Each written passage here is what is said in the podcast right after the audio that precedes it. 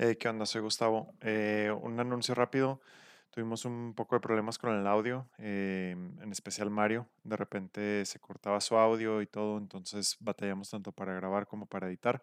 Hay una disculpa si no se entiende algunas palabras muy bien. Creo que se entiende a la perfección la idea y eso es lo importante. Estamos revisando qué fue lo que pasó para que no, no vuelva a suceder. En fin, disfruten el episodio. Gracias.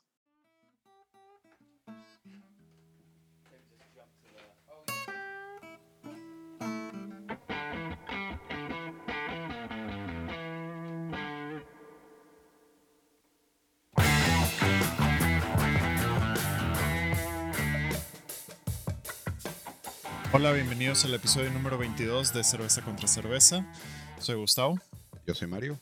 Y el día de hoy tenemos un episodio especial porque mm, creo que tenemos un producto que acaba de llegar al mercado más o menos. Y tenemos tres cervezas. Tenemos tres cervezas, todas, mm, digámoslo, fuera de lo comercial. Aunque bueno, esta primera no tanto. Sí, esta primera eh, no, no, no tanto, pero está. Es esa cervecería que hemos, que hemos definido como que está en una Exacto, delgada línea roja. Bueno, Salud. gente, Y es- Gustavo, ¿qué- ¿con qué nos empezamos? este. El calor está de la chingada en Monterrey. Entonces vi algo que es nuevo en el mercado, al menos acá en Monterrey. Yo no lo había visto. Y traje una Minerva Lager Light. ¿Qué chingados hiciste? ¿Viene tu cerveza? La que te serviste, Taru. Sí, tiene un chorro de efervescencia. No, el color. Es exageradamente dorada. Oh, era un error de... Nada, ignórame. Mario nos acaba de salpicar con cerveza. Fue un error aquí de un juego de la luz. Al parecer es clarísima, el- pero la mía se veía transparente. Sí, es. Bueno, es que es Lager Light. Realmente mm, como Realmente producto light. ultra. Ajá, 85 Porque- calorías, Exactamente. solo Salud. 3.5%. Em, entonces, por si. Hmm, Por si se interrumpió el audio. Esta es una Minerva Lager Light. Lager Light, Este. Que el color pruébala. es exageradamente claro. Vaya. Es. eh, eh, quiero mar- que- Ajá, este, sí. contextualizar. Es bastante amarga. Para hacer Sí. una Lager Light 3.5%, 85 calorías. Sí. Es la primera ultra que tiene sabor. Tiene un verdadero sabor a cerveza. Seamos sinceros. Y, y tiene un sabor a cerveza. No quiero decir de verdad, pero. Más especial. fuerte que las ultras, pero se nota que no es una cerveza de cuerpo completo. Sí, no, no, pero, o sea, no es cuerpo, tiene, ese amar- tiene un amargor muy típico de la cerveza. Otra vez, no es mucho, es una lager light, no van, no, no le va a ganar, no, va a estar ni siquiera en la misma conversión que una IPA, pero para lo que es, O, o incluso no va a estar en la misma liga que una Tecate roja. Incluso que una Tecate light. Eh, pero dentro de las ultra, que me llama la atención que Minerva no le haya puesto ultra, dado que es la palabra de moda en las cervezas eh, comerciales, más que light. Entonces, llama la atención que no hayan usado ese, ese término, a pesar de que por calorías, por alcohol, por sabor, por color, por aroma, es una ultra. sí, el aroma es de ultra, el color es agua mineral. Eh, sí, eh, sí tiene un tonito amarillo, pero seamos sinceros. Iba a decir algo muy asqueroso, pero sí, sí, sí tiene este un tonito amarillo eh, típico de cerveza. Voy a dar un trago. Dale, dale. hay mucha efervescencia y parte del motivo por el cual traje esta es, hace un calor de la chingada, quiero algo muy refrescante. Em, siento que le falta estar más, más fría. Sí, un poquito, le, le a estar un Este- poquito más fría. Pero te voy a decir algo. es, un, buen test de la cerveza porque no agarra malos tonos. Sí, que es, que es lo que siempre hemos dicho de las ultra, que en cuanto la temperatura de la cerveza empieza a subir, su perfil de sabor em, cambia, si no enteramente desagradable, no tan disfrutable. Sí. Tal vez por eso esta nos sabe un poquito más amarga. Creo que en otra ocasión valdría la pena tenerla bien fría, fría, fría, fría, fría y lo que le sigue. Em, pero de todas maneras, como tú dices, es una buena prueba porque a pesar de que no se cumple con eso, sabe bastante bien. Sí. Ahora, te, voy a decir algo. Fuera que me causa algo de conflicto el color, Ajá. hay algo en ese color que no se me hace apetecible. Eh, Lo pues puedes decir con todos sus tonos, parece orines. Orina diluida. Sí.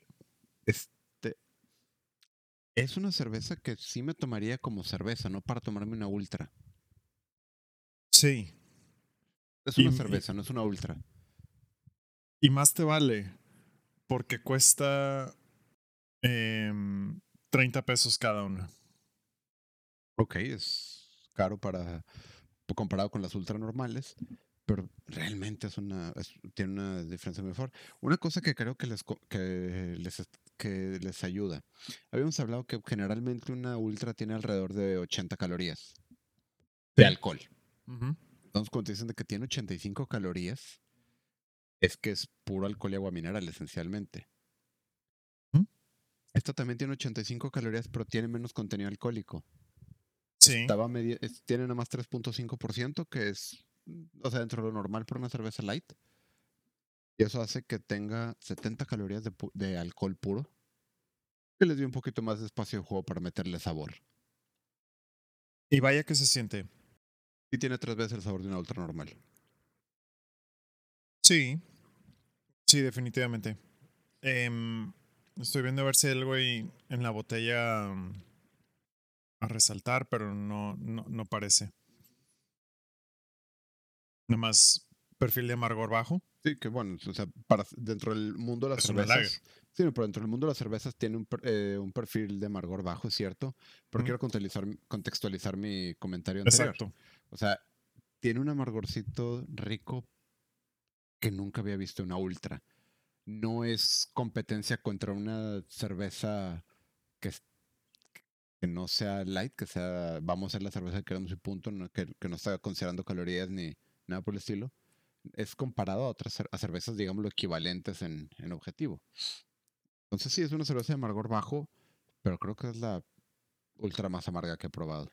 Sí, o sea, dentro de su categoría de peso da pues. los putazos más fuertes. Exactamente, está golpeando arriba de su peso. Que sea peso ultra ligero es otra cosa. Exactamente. Em, también me, me gusta mucho la etiqueta. Em, ese color azul celeste em, sí, es azul bebé. Esencialmente. David First Lager. Y entre, entre paréntesis, pero no es para bebés. Sí, no, eh, no es para bebés. Luego no me van a dejar ver los míos. Este... No, no por eso, sino porque pesa, golpea arriba de su, peso. Sí. Y también se toma igual de ligera que una ultra, a pesar de que es ese amargor. O sea, ya no lo estamos. Bueno, yo ya me lo estoy por acabar. Yo estoy un trago atrás de ti. Sí. Pero apenas llevamos. Listo, ya te voy ganando oficialmente siete minutos. Sí, generalmente. Es que la verdad. Teníamos sed. Eso. Y te voy a decir algo, o sea. No hay mucho que decir. Es sorprendente para una ultra. Pero es una ultra. Bastante, bastante para una cerveza en general. O sea, está rica. Pero no tiene nada especial como una cerveza. Lo que la hace especial es el hecho que sea una ultra con este ponche. Sí, realmente sí, no, no queda mucho más que decir. Yo creo que em, es una buena propuesta de Minerva, pero tampoco la entiendo. Es una buena cerveza ultra, pero precisamente empezamos diciendo, bueno, uno de los comentarios que siempre hacemos de cervecería Minerva es que es esta cervecería que se encuentra entre lo artesanal y lo industrial. Em, mm, como que batallamos en, definir exactamente en dónde se encuentra.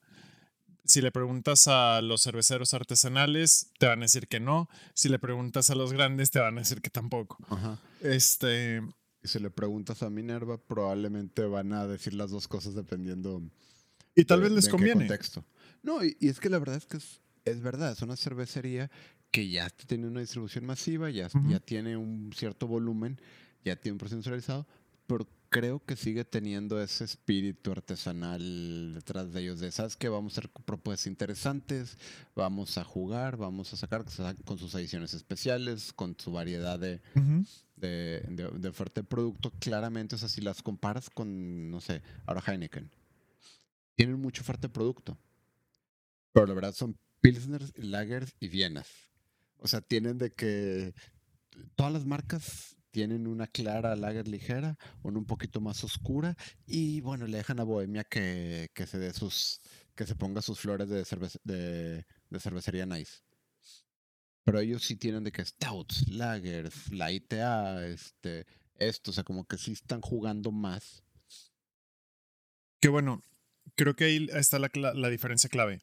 Masker, porque se definen como la, la cerveza artesanal de México, Creo que la clave está en la parte de abajo de la etiqueta. Cervecería independiente. Es esa independencia lo que les permite tomar decisiones sobre su línea de productos de maneras más arriesgadas, tal vez, que una artesanal, sin necesariamente caer en las a veces cosas exageradas que parece que hacen las cervecerías artesanales para poder distinguirse. Em, entonces yo, Minerva, personalmente, yo más que artesanal la consideraría independiente. Sí, es una, creo que es, los describe mejor. Ahora, yo quiero regresar a algo que dijiste ahorita, pero cambiamos de tema, que es que no entiendes este producto. Sí, no, no lo entiendo. Porque si, si la definición eh, de este producto es una ultra, ¿Contra quién estás compitiendo? Estás compitiendo contra Michelov, estás compitiendo contra Amstel, em, pero ¿quién de, de los niveles de Minerva o de las artesanales que no sea culebra está que no, están los que no estén los niveles de Minerva ni artesanales, vamos a recordar. sí, eh, pero ¿quién está sacando una ultra? Ya no hablamos de ese niño malo. Sí, no, el innombrable. Eh, pero ¿quién está sacando una ultra? Que obviamente la respuesta es nada más, o, parece ser nada más Minerva. Pero el... O sea, ¿por qué habrías de comprar esta y no la Lager de Minerva? Que cuesta, creo que hasta tres pesos menos. Eh, te voy a Sí. Yo soy. Tú, el, el, niño que levantó la mano. Sí, este. Me si le preguntas para quién es, para mí. Este. Realmente, cuando uno habla de cliente, de un cliente o algo, es mentira que, que los clientes son fácilmente distinguibles por quiénes son, sino es una mezcla de quiénes son y ocasiones de consumo. Yo, digamos que soy de un paladar amplio en cerveza. De hecho, creo que ¿Sí? Mm, sin querer este eh, usar en más, más, que el tuyo. O sea, yo voy a. Eh, creo que yo disfruto cerveza más, más extremosa que tú, con la excepción del amargor. Este.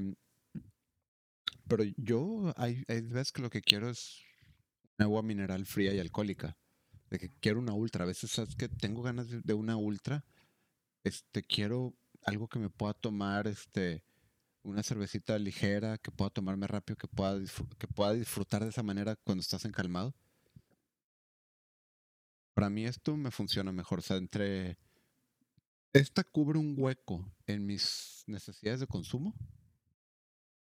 que yo había estado parchando con, con la Michelob Ultra, básicamente. que es cuando, cuando quiero una cerveza realmente ligera porque quiero la efervescencia, quiero la frescura, quiero ese tonito de cerveza, pero no quiero pero no quiero que sea lo más ligera posible porque lo que necesito es quitarme esa esa saciedad, esa es, el que decimos aquí los niños estar, encalmado. E, es, es, esa es algo y ya después transicionar a tal vez a, a otra cerveza. Pero yo no es raro que, que, que realmente desee una ultra. Y entre una Amstel, una Michael y esta, me voy, a ir, me voy a ir fácilmente por esta. Para esa situación en particular, en lo que quieres una cheve. Porque... O dos o tres, o sea, no es que quiera una, es que quiero iniciar esa transición a... Es que para mí, si ya estás hablando de dos o tres o más, el precio es es un factor importante. Es un factor importante porque compras tres o seis. Sí, básicamente cuesta el doble que, que la competencia. Sí. Vamos a ser sinceros. Hay otro mercado para las ultras. Ajá. Que es la dieta. Sí. Entonces, y conozco más de una persona que, ¿sabes que Cuido mis calorías, pero me gusta la cerveza y por lo tanto tampoco se van a tomar las seis de entrada. O sea, porque si no, nomás están haciendo pendejos. Entonces, ok. Te digo, no es raro en gente que está haciendo dietas, lo digo por experiencia. Pero, sí. Sí, esta panza no es, no, es por inteligente. Este.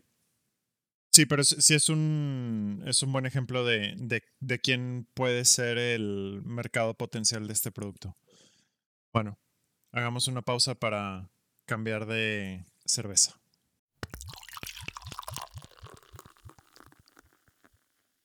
Bien, ya estamos de vuelta. Mario eh, está abriendo lo que trajo. Es una mm, cervecería que tengo opiniones encontradas al respecto. Ok, esto es interesante. ¿Por qué? Hay productos de ellos que me gustan mucho hay productos de ellos que he probado y han pasado este, completamente desapercibidos. Ok. Bueno, para que sepamos lo que traje es una cerveza clara Allende, de cervecería Allende, es un Golden Ale, con un 4 por 5, un 4.5% de alcohol, de alcohol por volumen, y es un ale bastante claro. Sí, parece casi lager, güey. Sí, no, y parece no se diferencia tanto de la Minerva Light. Es lo que iba a mencionar. Salvo que es su efervescencia es menos explosiva. No más explosiva, sí, y no mantiene cabeza. Pero su perfil de sabor es otro rollo. Te voy a decir algo. Es. Siento que me da un golpe de amargor más leve que la Minerva.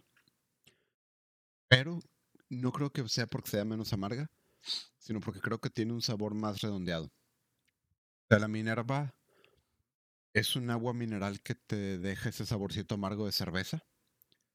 Y esta es una cerveza que te deja un saborcito amargo de cerveza. No sé si, tenga sentido la distinción que hago. O sea, la Minerva como que tiene una sola nota. Muy buena nota, pero es una sola nota. Sí, esta de, entrada tiene más cuerpo y, y por consecuencia su sabor es más complejo. Tiene un aroma que no es del todo de mi agrado. Huele. No sé cómo explicarlo. Sí, tiene un aroma sospechoso. O sea, no que, no que huela feo o. Sí, no. Siento que no tiene un aroma. No, sí tiene. Tiene un aroma a ropa mojada. Es, eso es el, mm, a lo que me refieres, no tiene, siento que no tiene un aroma como tal no tiene un tono que tiene tonos frutales de madera, ah, sí, sí, sí. A jamón serrano con con eh, con, ciruela y no el, jamón serrano con ciruela lo dije por un motivo. Los dos sabemos que ya que ya ocurrió en algún momento. No, pero el olor es a humedad. O sea, no, a no a esa humedad encerrada mohosa. Huele a. Está saliendo agua o sea, eso me refiero con que no tiene un. ¿Huele a llovió? ¿Dejaste la puerta abierta de tu habitación? se metió la humedad. Y no hay parque cerca para que huela tierra mojada siquiera. Exactamente. Eh, creo que sería. Mm, tal vez sea algo muy específico para mí o para ti también. Pero la cerveza es buena. Sí. Em, solamente que ese aroma le, mm, le resta un poco de la experiencia. Te voy a decir, te voy a decir los dos puntos negativos de esta cerveza. Ah. El aroma no es, una parte interesante de la experiencia. Obviamente sí tiene que ver algo, porque la mayoría del sabor viene del aroma, bla, bla, bla, pero no tiene notas con las que puedas jugar al, sí, no. Y el color, sinceramente, no me incita a beberla. Todos les voy a decir esto. Sabe bien. No es una mal Golden Age. Tiene un buen perfil de sabor. Tómensela en la botella y resuelven todos sus problemas. Bueno, me llama la atención que digas que el color no te llama mucho la atención. Creo que es el color adecuado para una Golden Ale. Em, me hace muy pálido. Bueno, sí, puede ser un poco, mm, puede ser un poco pálido. Pero si es un color, si es un poquito más fuerte que el de la Minerva. Pero el de la Minerva no tuvimos, bueno, no, sí, sí tuvimos problemas, lo describimos como orines diluidos. Pero estos serían como no diluidos. Pero es que tiene que ver con expectativas. Estás hablando de una ultra. Ajá está bien porque es una ultra. Sí. O sea, vamos a poner una manera. A mí me gusta mucho el atún. Realmente soy fan de, del atún.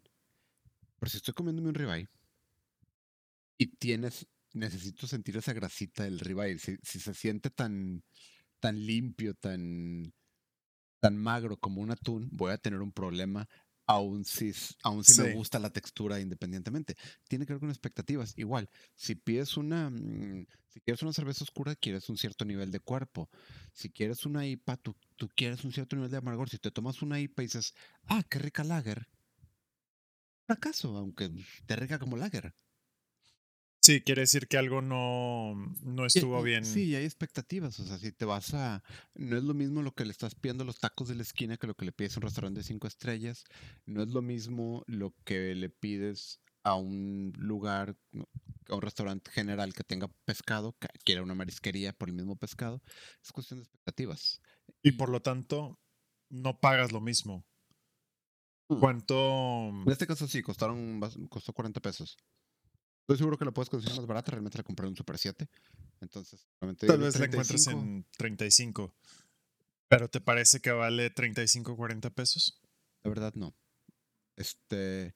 Creo que sería un muy buen contendiente para una 2X Lager o una Tecate. Ok.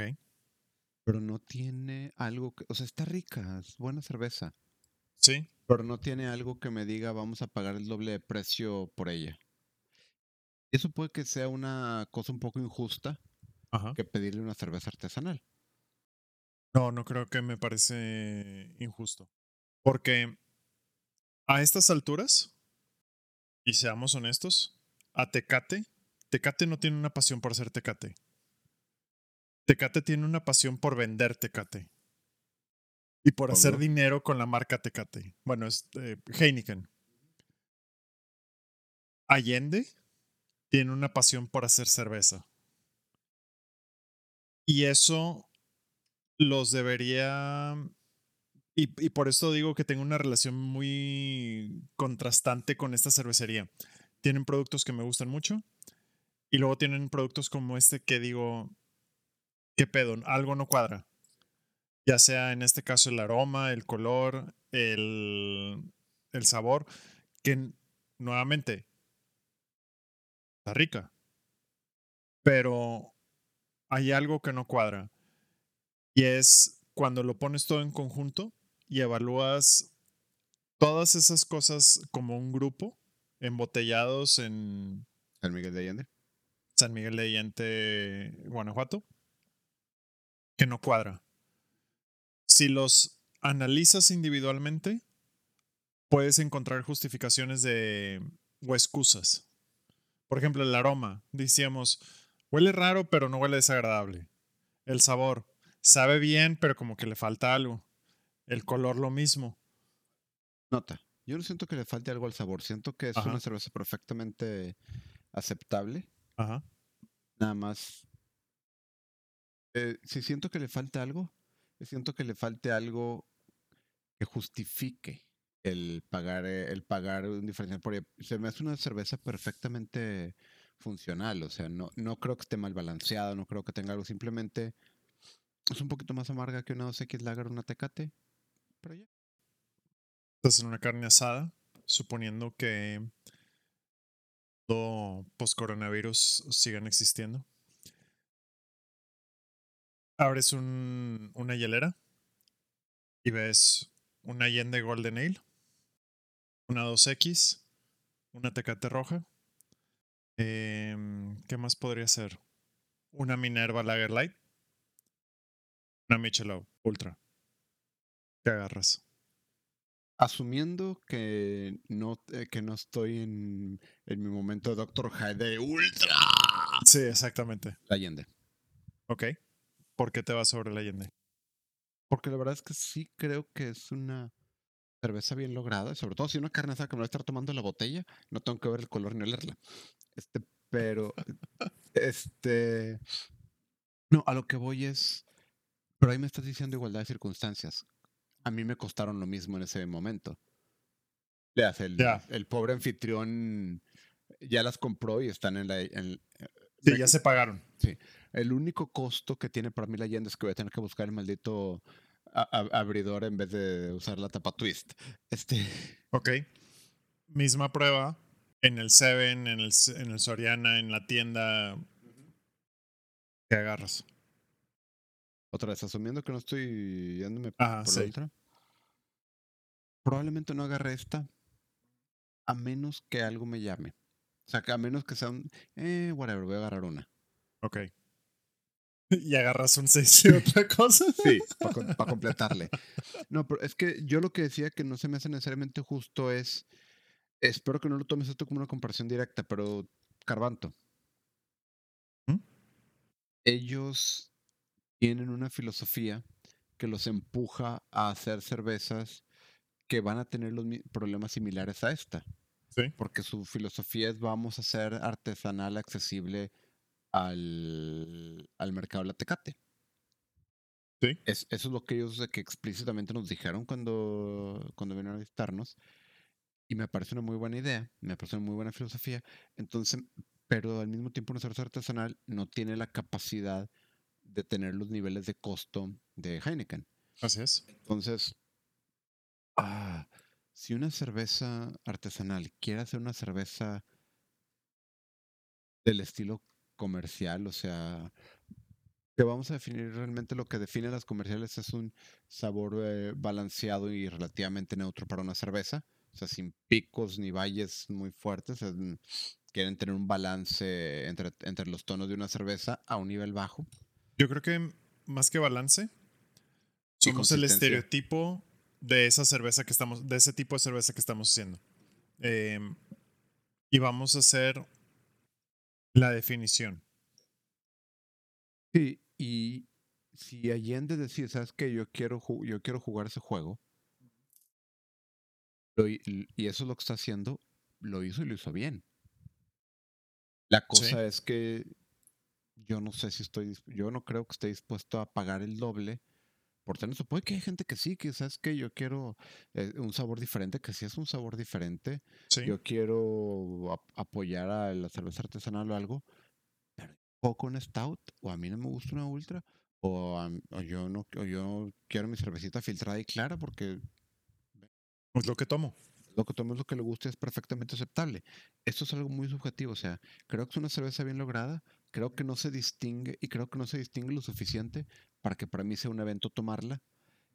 Y eso hace que entre una de estas, o dos 2X Lager, dos Indio, dos 2X Ámbar, me voy a ir por la 2X Lager, me voy a ir por la 2X Ámbar, me voy a ir por la Indio, por, dos de esas contra una de estas. Pero realmente no es una mala cerveza, lo hace mejor para mí en particular simplemente no, no vale el pagar el doble. Sí, creo que diste en el clavo. La cerveza como cerveza está muy bien. Sí tiene esas cosas que resaltamos, que decimos esto está medio raro. Em, el, aroma, eh, el color. Pero cuando la contextualizas en el mercado, es difícil justificarla. Y ahí es en donde siempre tengo ese problema con Allende. Em, eh, en donde, similar a lo que experimenté con la Minerva, no sé dónde ponerla. Sus productos me parecen técnicamente bien logrados, pero no lo suficientemente diferenciados como para que se justifique el sobreprecio. Más allá de esta pasión por apoyar a lo local, por apoyar a lo artesanal, eh, al, al, productor pequeño. Incluso hasta me interesaría saber la Allende en Guanajuato, ¿en cuánto se vende? Puede ser, porque si, digamos, en vez de 35 está en 20, 25 contra 16, 18, 20. Ya es otra cosa. Ah, ok, eso suena un argumento mucho más razonable. Sí, habría que ir a Guanajuato. Acabo de estar ahí hace poco. Bueno, ahí para la otra. Hagamos una... Breve pausa para el bonus round. Sí, que em, es algo salvaje. Ay, Dios mío.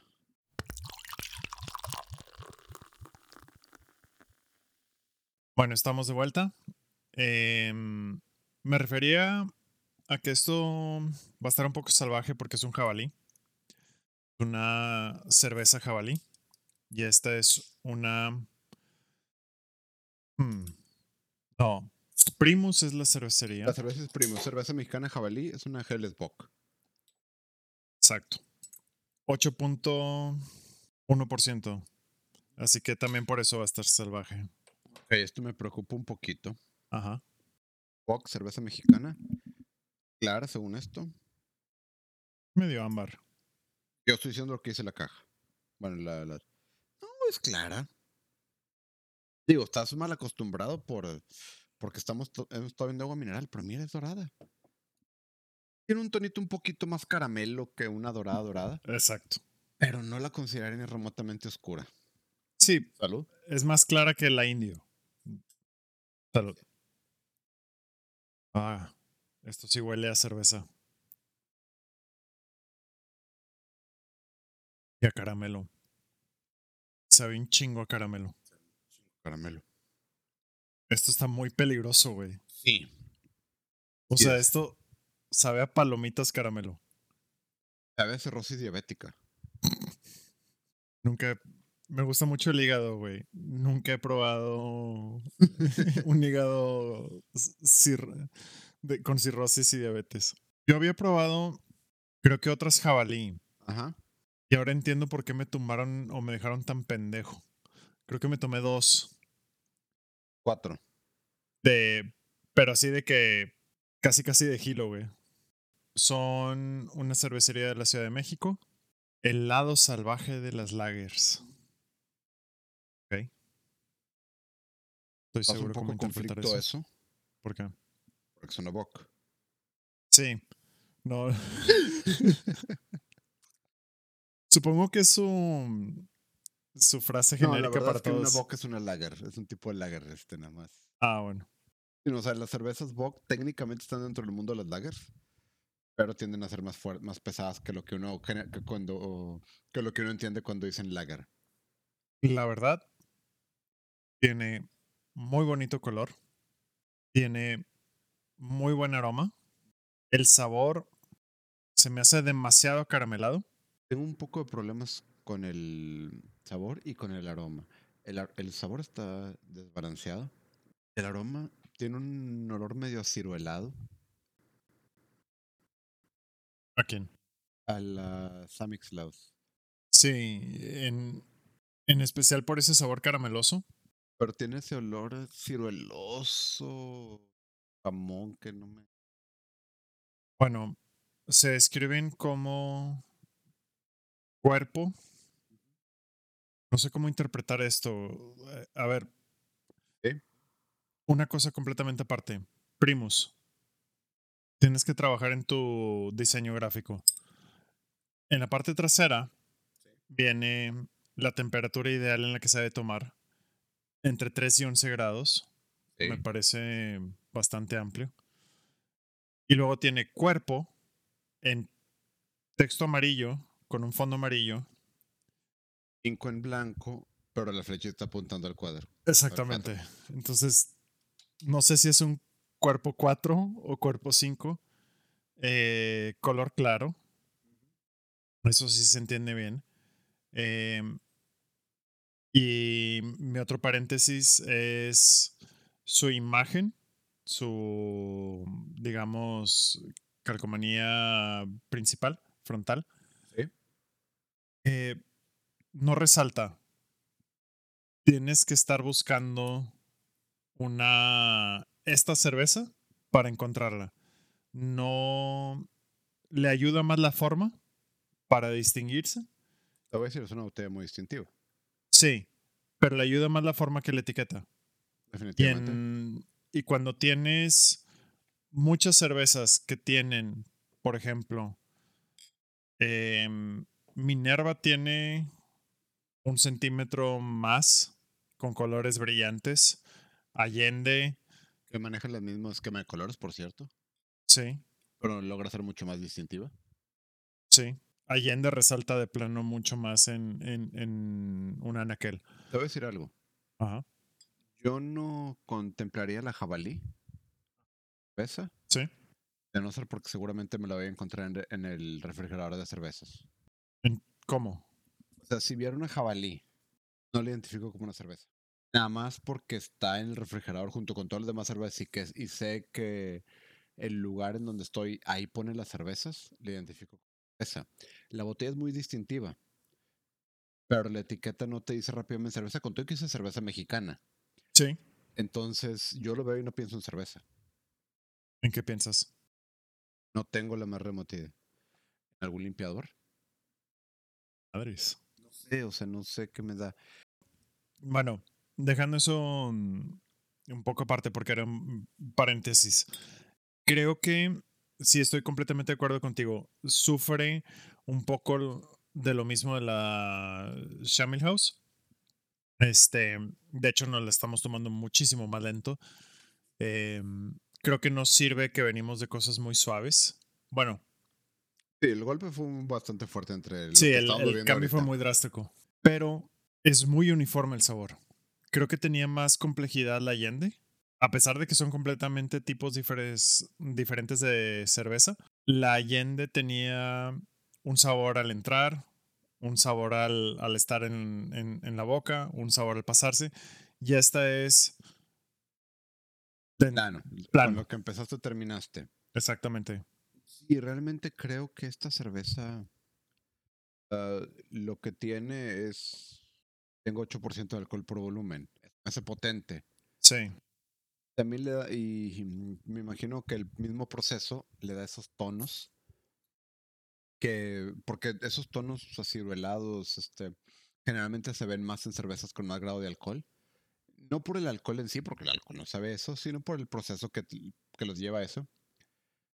Pero no es un sabor que tú dices muy agradable, o sea, no sabe mal, pero no es un sabor interesante. Y el, el nivel de alcohol, otra vez, ¿Sabes qué estoy pensando? Obviamente no. Estoy teniendo el mismo argumento que la Allende por motivos completamente diferentes. Ok. Esto vale dos indios en alcohol. Ajá. Esto me lo, estamos tomando a la mitad de la velocidad de una cerveza normal. Entonces, una fiesta. Ajá es exactamente lo mismo. Tomarte dos indios, dos dos X ámbar, dos bohemias oscuras. Me estoy yendo a ese tipo de cervezas por, por la competencia. Sí. Contra una jabalí. Ahora no estoy hablando dos por uno en precio, estoy hablando dos por uno en efecto en el tipo de estupideces que vas a hacer al final de la reunión. De hecho, creo que este en precio también aplica. Está por ahí de. Mm, ya no recuerdo porque las compré hace varios días. Pero creo que está entre. Alrededor de los 35 pesos en el supermercado. Contra 16, 18 pesos que te cuesta de manera individual. Incluso. Sí, 16, 18 pesos. Creo que termina. Nada más que, ¿sabes qué? Prefiero empalagarme de indio que empalagarme de esto. Ese era mi argumento en su totalidad, de hecho. Qué bueno que lo resumí muy bien. Hay algo que también creo que no le estamos haciendo justicia a esta cerveza. Porque la cerveza, igual que la Allende, está técnicamente bien lograda. O sea, es buena cerveza. Es decir, Ajá. está competentemente lograda. Que para mí cuando dices bien lograda, Sí. Habla de que lo hizo particularmente bien, no de que mm, increíblemente bien, pero si tu estándar de bien logrado es no tiene sabores ofensivos, pues es una mm, barra muy baja. La Golden Ale de Allende creo que es una cerveza bien lograda para lo que intenta hacer. Esta siento que para una Hellesbock he probado mil cervezas del estilo han estado mejor funcionando mejor. O sea, esta cerveza de entrada, y aquí tal vez necesito que me corrijas porque no tengo muy bien, muy en claro la definición de Hellesbock. Dentro de su definición, no sé qué tan, qué tan fiel sea a ese nombre. Me parece que es, que es demasiado caramelizada para ser una Helles, una Hellesbock. Pero por otro lado, sí me parece que está bien realizada. Eh, a pesar de que tiene sabores planos, o sea, es un solo perfil de sabor al entrar y al, al pasar, no tiene gran complejidad. Está bien hecha. El, la, la, mm, no la fermentación, perdón. La, mm, las burbujitas. ¿Efervescencia o Gracias. Necesitaba una persona más inteligente que yo para recordar qué significa efervescencia. La efervescencia es, es constante, me parece correcta y adecuada. El color es atractivo. El sabor, podré o no estar de acuerdo, pero, pero está bien logrado en el sentido de que sabe bien. ¿Me gustará mm. o no me gustará? Es otra cosa. Es otra cosa.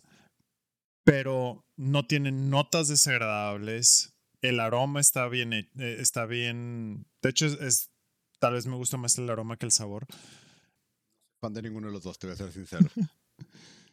Pero no es como que tampoco sea fan de la jabalí. En parte, precisamente por eso, porque es demasiado caramelo para mi gusto y entonces todo me sabe caramelo. Y el, el, lo que iba a decir hace cinco minutos, este, creo que no le estamos haciendo mucho bien al no tener con qué estarla acompañando más que papas. Supongo. Porque es un sabor muy complejo. Perdón, tienes razón. No es complejo. Es un sabor muy fuerte, muy dominante. Sí. Que requiere que le estés acompañando con algo. Lo mismo dijimos de la Shamil House. Eh, y necesita una compañía que no le estamos dando. ¿Ese jamón serrano que prometiste y te comiste antes de llegar? No le hubiera servido. no le hubiera servido. no, no le contrastaría bien. No, no. Ahora, eh, porque, perdón, porque a diferencia de la Shamil House, la Shamil House sabía a uva. Esta sabe. A ciruela. Esta no me sabe ciruela, güey. Esta me sabe a. No, ¿sabes qué? Es que no quiero decir ciruela. ¿Sabes a qué me sabe? Ok. Ah, obviamente no es lo mismo, pero tiene tonos similares al licor de ciruela. Bueno, ahí sí voy a tener que diferir. este. a mí me sabe palomitas de caramelo, güey. Sí, o sea, licor de ciruela. Ahora, eh, sabemos cómo chingados hacen las, las palomitas, de caramelo. Pero regresando a lo que me decías, este, generalmente Cuando hablamos de una Bock, es una lager oscura con tonos muy marcados de malta. Okay. Pero esto no es una Bock, es una Hellesbock. Sí. Que lo hace más clara. Debe de tener un tono más fuerte de cebada. Cosa que no está ahí. No está ahí. O sea, esto está raro porque la malta ahí está, el, caramel, sabor Vaya que está. Vaya que está ahí demasiado, pero a mi gusto. Pero le falta ese balance de amargor de la cebada. Sí. Para hacerlo una verdadera Hellesbock. Mira, este es, este es el. Una Hellesbock. Esto es lo que te digo. Esto es una buena Hellesbock. Estás en Alemania. Es primavera. O sea, estamos hablando. Vienes de un frío de la chingada. Ajá. El día está rico por una chica ligera. Estamos hablando, estamos a 10 grados. El sol salió Estás en un jardín. ¿Quieres tomarte esto? Entonces no es una buena Hellesbock. Mm. la Hellesbock es una cerveza, es una lager fuerte, clara, con tonos de malta, con tonos de cebada, que sé que eso define cerveza, lo siento, pero los tonos marcados, digamos. Y su uso era festivales de primavera. Y dije Alemania porque es una Hellesbock, el nombre está en alemán, significa que los alemanes van a ser parciales de eso. Entonces, ese, e, e, ese era su objetivo. Dar que ya no estás congelándote, ya está saliendo el sol, pero no necesitas refrescarte todavía. ¿Logra ese cometido? No. No, creo que. Mm, Yo creo que sé por qué. ¿Por qué? 1% de alcohol. Ajá. Nadie hace una cerveza con 8% de alcohol. Querer. Es una buena. Entonces, y el problema, entre más alto sea el nivel de alcohol por volumen, tienes que cuidar más de levadura, tienes que trabajar más en, en todo eso. Y eso te da, a menos que quieras hacer una Icebox, que claramente esta no es una Icebox, este, eso te da ciertas restricciones, te mueve de cierta manera. Entonces, creo que ese es el detalle. O sea, creo que por eh, aumentar el nivel de alcohol por volumen, para que sea un jabalí que te dé el madrazo, perdieron el balance que necesita esta cerveza. Y la verdad es que, como tú dices, no sabe mal, no me da asco ni nada, pero no me inspira a tomarla. Es un sabor de una sola nota, es pesada a nivel de alcohol, sabor no lo amerita. Por ejemplo, ¿recuerdas las de Carolus? Sí. Em, bueno, ese es el sabor lo ameritaba, venga. Sí, y eran sabores mucho más complejos. Eran sabores más complejos que es, ah, ok, estoy dispuesto a desperdiciar dos, eh, dos tragos estándares, digámoslo, en esta cerveza, gastar dos tragos estándares en cerveza. Esta esta no, no estoy dispuesto a gastar dos tragos estándares en ella. Y algo que mm, me di cuenta ya en los últimos tragos es que sí tiene ese picor de alcohol. Ah, definitivamente. Em, como si te hubieras tomado un tequila rebajado. Ok, sí, lo puedo ver. Sí tiene esa sensación. Y el problema ahora es que necesito algo para pasarlo y no son papas, obviamente no es otra. Bueno, obviamente. Sí, porque ibas, si terminas esa frase, cerveza contra cerveza sí a volver un eh, show de una sola persona. Sí, puede ser otra cerveza. Pero creo que después de un sabor tan fuerte, tan. No es, bueno, sí, plano, pero incluso hasta se me antoja una Minerva. ok, ya vimos a lo que estamos. ¿Quieres una Michael Ultra o una Minerva Lager Light? ¿De cuál tienes, güey? Porque está mal. no, pero, pero sí, la verdad es que, y te voy a decir algo, no le llamaría un sabor fuerte. Porque no es fuerte, no es intensa. Es muy dominante. Es que eh, lo que pasa es que tiene un tono de sabor más el alcohol y es lo único que hay fuerte y es más fuerte que una cerveza normal, entonces te satura. Este, ¿conoces el, el, detalle de estómago de postre? Que tienes un estómago parte. No, que tienes siempre tienes un hueco para el postre. Sí. Lo que pasa es que rara vez es muy difícil que te llenes de verdad si estás comiendo lo mismo. O sea, si yo te pongo dos kilos de carne asada, probablemente vas a dejar de comerla en el mismo corte. Ajá. O lo que tú quieras dos kilos de pollo, lo que sea, probablemente vas a dejar de comer antes de que realmente estés lleno. Tu sensación de saciedad es tu estómago, tu cerebro diciendo, ya no necesito más de esto. El momento en que te presentan postre, esto sí me sirve. Ah, huevo. Por eso te puedes comer mucho más, digamos, en un buffet que si pides un plato gigantesco de lo mismo. Porque estás variando sabores. Es el problema de cerveza. Te sacía no porque estés lleno, sino porque es la misma nota, la misma nota todo el tiempo, más el nivel de alcohol, no soy fan. Yo tampoco. Y creo que sin, ahora sí que como dicen, sin afán de, de agraviar, es fastidiosa. Fastidia el paladar. Em, no solamente lo satura, sino que llega un punto en el que dices, ya no quiero. Sí, de hecho. Y de hecho fue un... Esto fue trabajo acabármela. Y la puedo comprar un poquito con las Amix Laws. Pero bueno, esa es una cerveza que dijimos, bueno, esa la puedes compartir. De hecho, la misma. Sí. Eh, la misma empresa lo recomienda. Y es una cerveza mucho más pesada, mucho más difícil de beber. Mucho más única. Pero también es más única, tiene una combinación de sabores más interesantes, si te voy a decir. y única desde, desde su preparación. Exacto. Era una cerveza de temporada eh, que probablemente para el siguiente año no ibas a ver igual. Esta es una cerveza de una producción constante. No, y, las que fue un, ¿sabes qué? Vamos a jugar, vamos a tener que inventar nuevos procesos, sacar nuevas levaduras para lograr. Tú sabes que la comparo con un brandy, que me tomo un traguito en vez de toda la botella y comparto lo que tienen para el personas. Esta está en ese punto intermedio en el que es demasiado para bebértela tú solo y me sentiría ridículo compartir una botella contigo. En especial porque son 330 mililitros. Eh, jabalí. Bueno, no, cerveza, cervecería Primus. Dos cosas. Mámate con la jabalí. Vete de que al extremo, cabrón.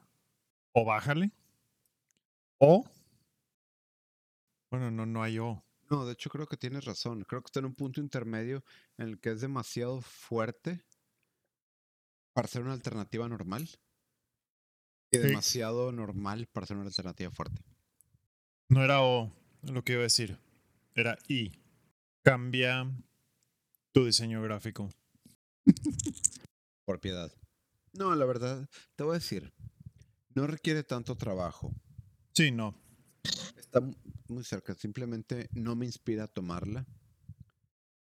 Y no la encontraría de no ser porque sé que está en, la, en el área de cervezas. ¿Ya la habías visto? No. Así es. Ese es el pedo.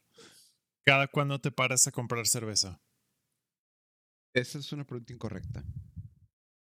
Eh, ¿Socialmente incorrecta o...? No, la pregunta es... ¿Cada cuando no te paras a comprar cerveza? cada cuando te paras enfrente del refrigerador de cervezas de cualquier lugar con licencia de alcohol en el que estés y das con añoranza al producto interno. Porque es, la respuesta es cada que llego a un lugar que tiene cervezas en un refrigerador.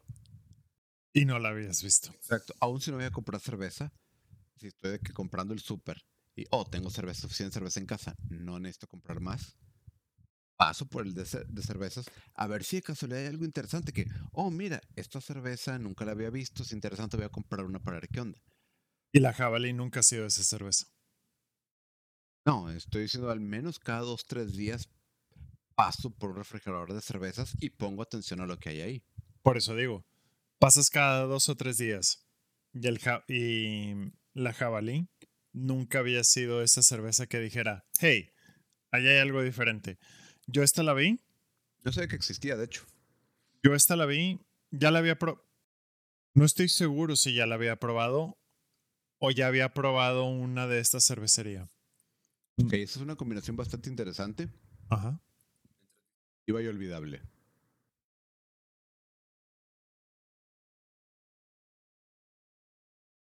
Creo que no hay nada más que decir.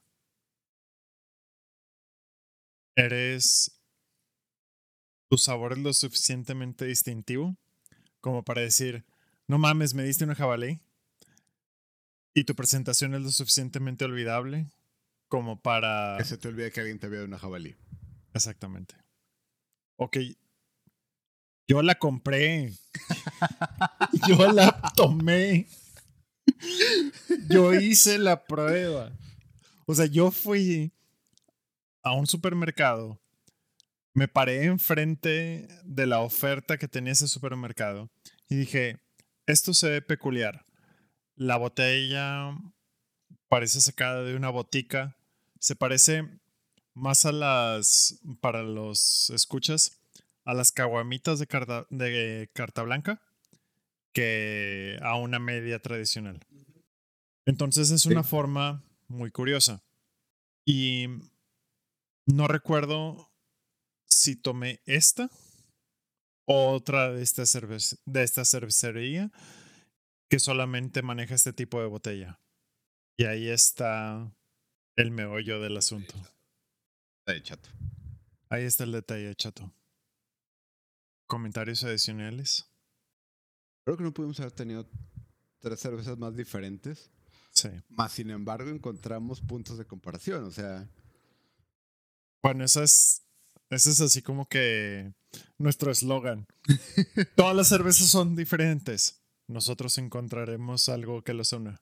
Y por favor, nuestros cuatro escuchas en redes sociales entendemos que no son ni remotamente comparables entre sí, pero la Yendi y la Jabalí, por diferentes motivos, las tuve que comparar con dos cervezas tradicionales. Las dos perdieron esa batalla. Sí. La, la Minerva creo que para mí ganó esa batalla. Y, creo que para alguien que no le importa tanto la cerveza, pero le gusta la cerveza, la va a perder. Pero para alguien que realmente le gusta la cerveza, pero por algún motivo está contemplando una ultra, la va a ganar. Entiendo que es un nicho bastante pequeño de mercado. Sí, por eso digo que batallo en encontrar cuál es el propósito de la Minerva, porque me parece algo... Estoy de acuerdo con tu análisis, solamente me parece, en especial para Minerva, un nicho demasiado nicho como para decir, a huevo, vato, ahí hay lana. Te voy a decir algo. Ajá. Yo, y no solo por la cerveza, creo que existe una, un cabal de, de diseñadores de productos alimenticios que generan cosas solamente para mi gusto y no se han dado cuenta que yo no represento un porcentaje importante de la población, porque es muy común papitas aderezos, cervezas, cosas que, oh, esto es lo mejor que he probado en mi vida, y desaparecen inmediatamente del mercado. Creo que Minerva ha caído en ese mismo problema. Yo creo que así como Terry Pratchett, tú eres una especie de deidad que no te has dado cuenta. Tienes una serie de seguidores que no se han dado cuenta que tú eres su deidad y cuando te reconocen, te mandan a la chingada. Entonces, tienes que asumir tu rol como deidad de sabores poco reconocibles y poco comunes. Eso suena más Christopher Moore que Terry Pratchett, pero bueno. Luego te envío mm, el libro al que estoy haciendo referencia porque incluso tú me lo pasaste. Luego te envío el libro al que estoy haciendo referencia. Perfecto. Bueno, ya para mm, cerrar y antes de despedirnos, vamos a... Mm, bueno, espero primero que nada que les haya dado este, alguna risa o les haya aliviado su tarde el escuchar este podcast. Eso es parte de nuestro de nuestro objetivo. Y por otro lado, los queremos invitar a participar en un giveaway que estamos teniendo en Instagram para eh, llegar a los 500 seguidores en Instagram. Se, al llegar a los 500 seguidores, vamos a tener ese giveaway que es de un Six de precisamente de Carbanto Eh, ellos se están apuntando a, a patrocinar, digamos, ese, ese giveaway. La, los únicos requisitos son que cuando tengamos la publicación, em, comenten, etiqueten a dos amigos. Esos dos amigos le tienen que dar seguir a nuestro perfil y al perfil de Carbanto. Em, y eso es todo. Cuando lleguemos a los 500 seguidores, hacemos un corte de esa publicación. Y em, de esos que hayan comentado este, en la publicación, si sus seguidores le dieron seguir, van a participar en la en la en el sorteo y de ahí elegiremos al azar a ese ganador. Hoy por hoy eh, Carbanto creo que nada más tiene distribución en, Monterrey, pero eh, entre nosotros nos hacemos cargo de que les llegue a cualquier parte de la República. La República Mexicana. La República Mexicana. Y suena raro que hagamos la distinción, pero por ahí tenemos unos este, escuchas en Sudáfrica y no sé, entonces no sé qué pedo. Eh, a nuestros escuchas de Sudáfrica nos encantaría tener una, un giveaway internacional. Créanme que los más felices seríamos nosotros, a pesar de, de que ustedes serían los ganadores. Pero hoy en día no, no es la circunstancia. Entonces, eh, nosotros nos hacemos cargo de que ustedes reciban ese Six de Carbanto. Y si ya están escuchando este podcast, quiere decir que ya está la publicación en redes sociales también para que sigan las instrucciones que también tenemos ahí. Em, y bueno, los invitamos a participar y les damos muchas gracias por su, por su tiempo, por su escucha. Eh, esperamos que sea tan divertido para ustedes como lo es para nosotros. Y esperamos escucharlos pronto también. Hasta la próxima. Adiós.